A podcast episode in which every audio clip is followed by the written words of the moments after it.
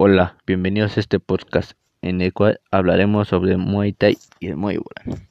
El Muay Thai surge de 1238, mientras que el Muay Boran viene desde hace más de 2000 años. El Muay Thai se desconocía como el arte de las ocho armas, la cual se utilizan las manos, los pies, los coros y las rodillas, y el Muay Boran es se utiliza eso mismo, pero también se puede utilizar cabezazos, derribes y somisiones. Bueno, en el Muay Thai actualmente es un deporte de contacto y arte marcial al mismo tiempo. La diferencia entre estos es que un arte tradicional sirve para se usaban en las guerras para matar a tus contrincantes o bien dejarlos incapacitados. Y en cambio en un deporte de contacto es, se utilizan profesionalmente, los cuales los luchadores entrenan para ganar competiciones y todo eso. Bueno, el Muay Thai surge de Muay Boran y el Muay Boran surgió porque había guerra entre Tailandia con sus países vecinos, que eran Burmania y Centolla, y que al parecer esta guerra era permanente.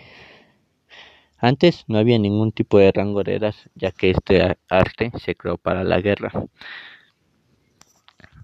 Los luchadores en la guerra peleaban hasta morir, así que como tal era vivir o morir pero igual peleaban entre ellos profesionalmente, en donde llevaban vendas de cáñamo atadas de las manos hasta los coros.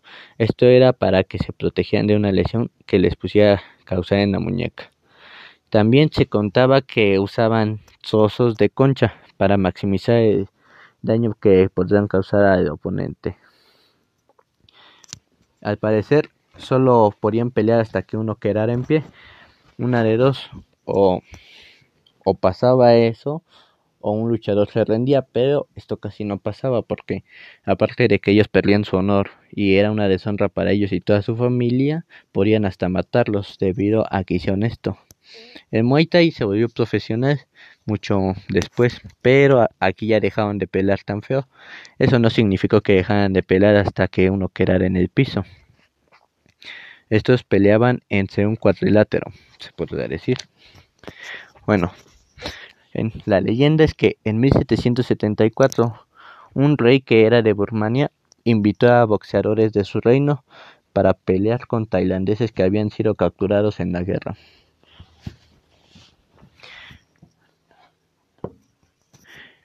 Y poco después empezó la pelea. Un luchador tailandés llamado Naikanonto fue ese que iba a pelear con un boxeador de Birmania. Naukanato pidió un tiempo antes de empezar a pelear. Él empezó a hacer un baile, el cual era como hacer reverencias y alabanzas a sus maestros, que eran los que le enseñaban a pelear de esa manera. Todos creyeron que ellos, que él estaba echando maldiciones con ese baile, pero después les contó esto. Cuando acabó el baile empezó su pelea. Empezó a pelear con un contrincante, con el cual solo estaba jugando porque de un solo golpe lo pudo noquear. Después el rey de Birmania se quedó pasmado, atónito, y decidió mandar a diez más. Todos iban uno por uno, pero al parecer Naikanonto logró noquearlos a todos muy fácilmente. A los diez contrincantes los pudo derrotar. Entonces el rey se quedó atónito y en el momento que ya no decidió mandar más boxeadores porque era inútil, lo, decidió liberar para que pudiera volver a su país. Este quedó muy contento con el Muay Thai y decidió acabarla con la guerra. Bueno, Naikanonto volvió a su país como un héroe debido a que fue liberado. Al momento que volvió, se le empezó a considerar como el padre del Muay Thai, porque fue la primera vez que fue usado en otros lugares aparte de Tailandia.